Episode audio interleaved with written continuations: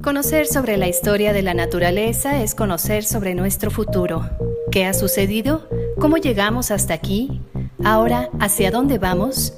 Bienvenido al podcast Crónicas Museo de Historia Natural. Hola, ¿qué tal?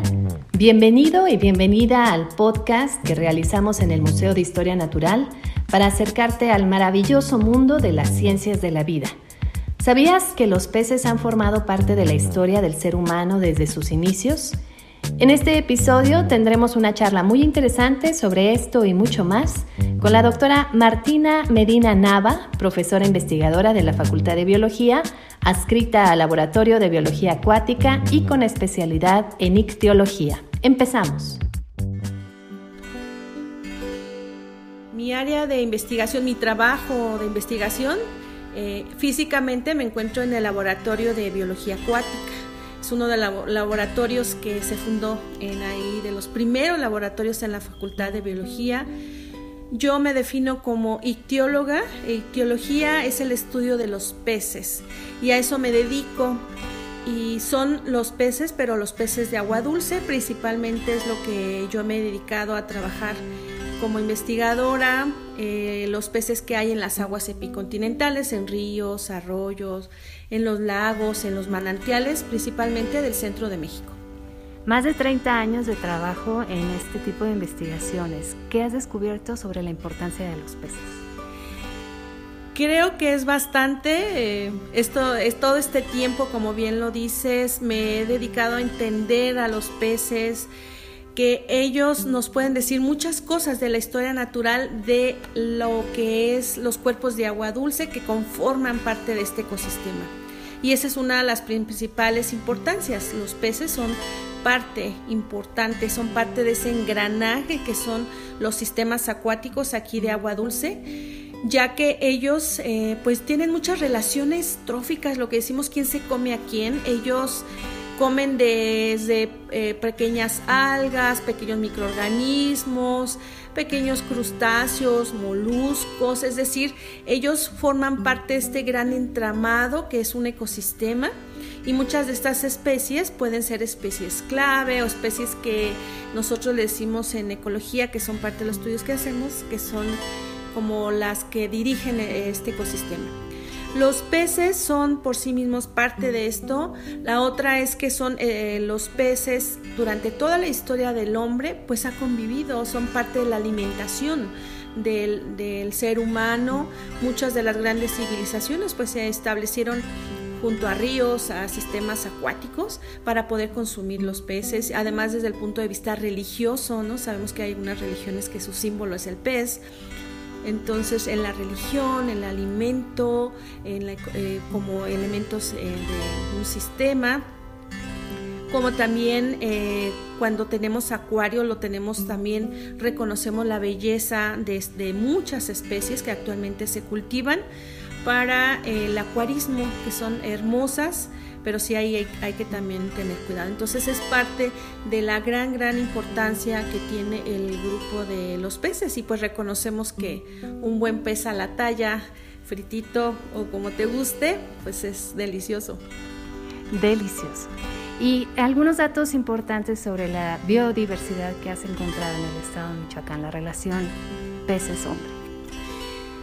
Sí, esa es parte de la primera etapa que hemos trabajado y digo hemos porque el trabajo ha sido de mucha gente, muchísima gente. Empezamos a trabajar con la colección de peces y pues reconocemos que a nivel mundial los peces son del grupo de los vertebrados el más numeroso, más de 32 mil especies de peces se reconocen. En México tenemos más de 2.300 especies de peces, entre especies que son marinas y de agua dulce. Pero yo me dedico a las de agua dulce y de estas 2.300, eh, más de 503, ahorita yo creo que más porque tenemos compañeros en la Facultad de Biología que trabajan en la descripción de especies y están describiendo más especies. Entonces, esto de hacer el inventario de las especies de peces continúa. Y tenemos en Michoacán más de 74 especies de agua dulce, pero varias de ellas em, podemos hablar de queremos conocer su abundancia, su distribución, que esa es otra parte de lo que nosotros queremos entender, además de, todos estos listados, de todo este ah, conocimiento de qué es lo que tenemos de peces en, en agua dulce y posteriormente comenzamos a hacernos otro tipo de preguntas de investigación acerca no solo de qué hay, es dónde hay y en qué condiciones los, los tenemos. Entonces aquí vemos que varias especies habían reducido su distribución y su abundancia. Entonces ahora necesitamos hacer estudios que nos mm, donde buscáramos esta información o estas respuestas qué estaba pasando y efectivamente pues vemos grandes problemas en el uso de los sistemas acuáticos como son los manantiales, los ríos y los lagos. Yo creo que lo hemos vivido ampliamente. ¿Qué es lo que nosotros observamos, trabajamos y hay varios eh, trabajos ya publicados con eh, varios de los compañeros y alumnos tesistas? Y hemos encontrado que uno de los grandes problemas es la pérdida del hábitat, es decir, aquella parte física donde encontramos a las especies de peces.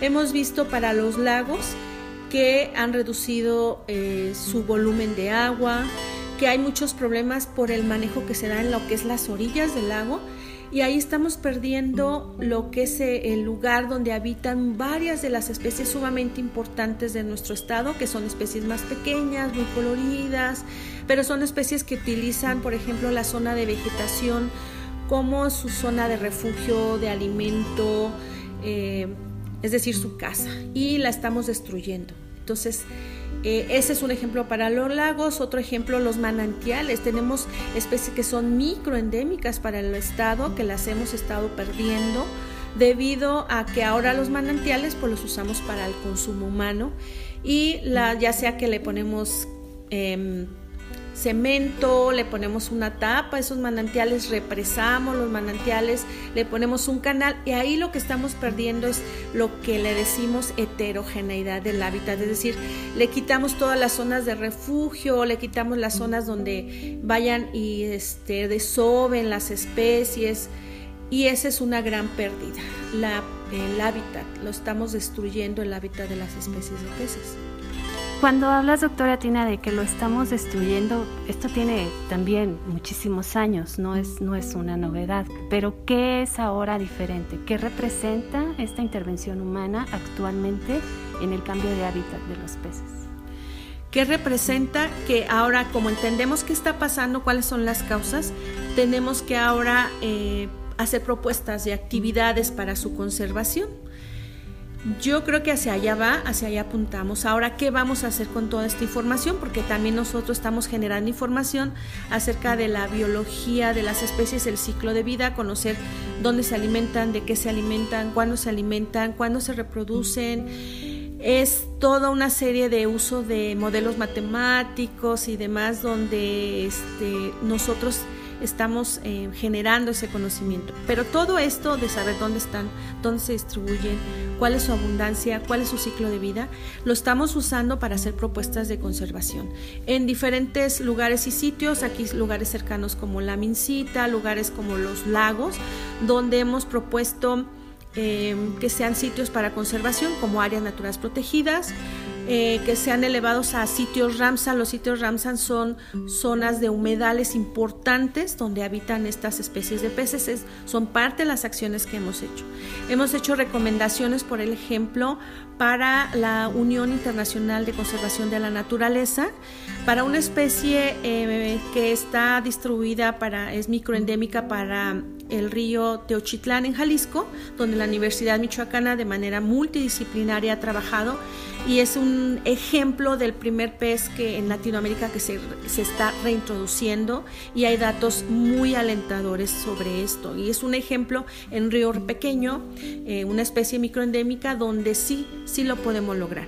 Pero este logro, este trabajo, se ha hecho de manera conjunta con los pobladores, con los poseedores del recurso y es hacia donde vamos, es hacia donde apunta cualquier trabajo de conservación. Necesitamos trabajar con la gente. Eh, ahí tenemos el ejemplo, yo trabajé lo que es el biomonitoreo comunitario con las personas, los pobladores eh, del río Teochitlán, con niños, con personas adultas, con profesores del COBAEM. Tuvimos un grupo muy interesante que debemos darle continuidad y creo que es un ejemplo que nos ha dejado mucha enseñanza de la necesidad de trabajar con la gente. Otra parte que hemos estado realizando, que iniciamos hace más o menos dos años, es eh, la parte, el conocimiento biocultural. Eso lo estamos haciendo para el lago de Pátzcuaro y para el lago de Cuitzeo, es decir, reconocer la importancia de la cosmovisión, de la, del conocimiento ancestral que tienen las la zona purépecha, ¿no? en este caso de los lagos, y estamos tratando de recuperar esa información y que sea una retroalimentación. La academia con el conocimiento original. Eso ha sido muy interesante porque eh, que ellos reconozcan toda todo lo que saben, nosotros ah, también pues reconocerlo y ponerlo todo esto para acciones de conservación. Es a lo que vamos.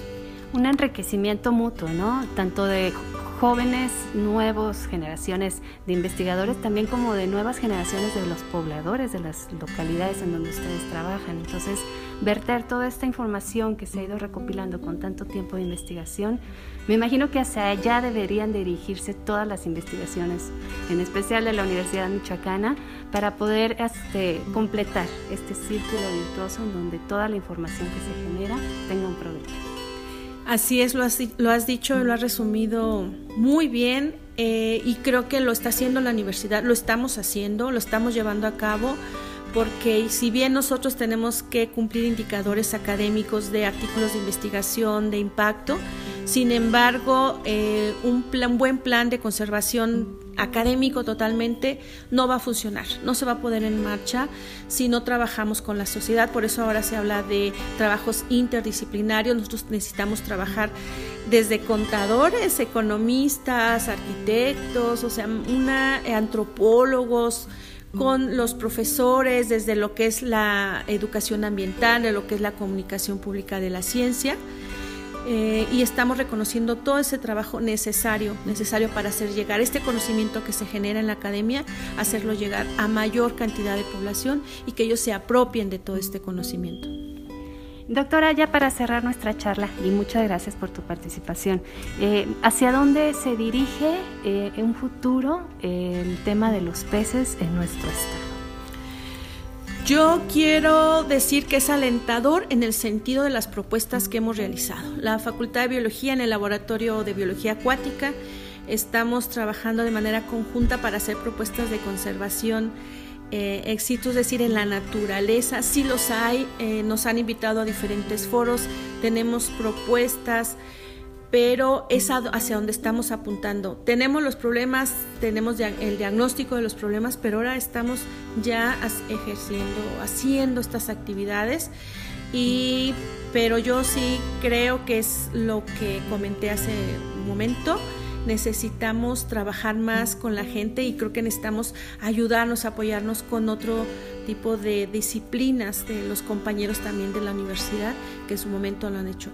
Necesitamos que la gente se apropie del conocimiento y que juntos hagamos este tipo de acciones de conservación. Hay ejemplos exitosos, pues sigamos ese ejemplo.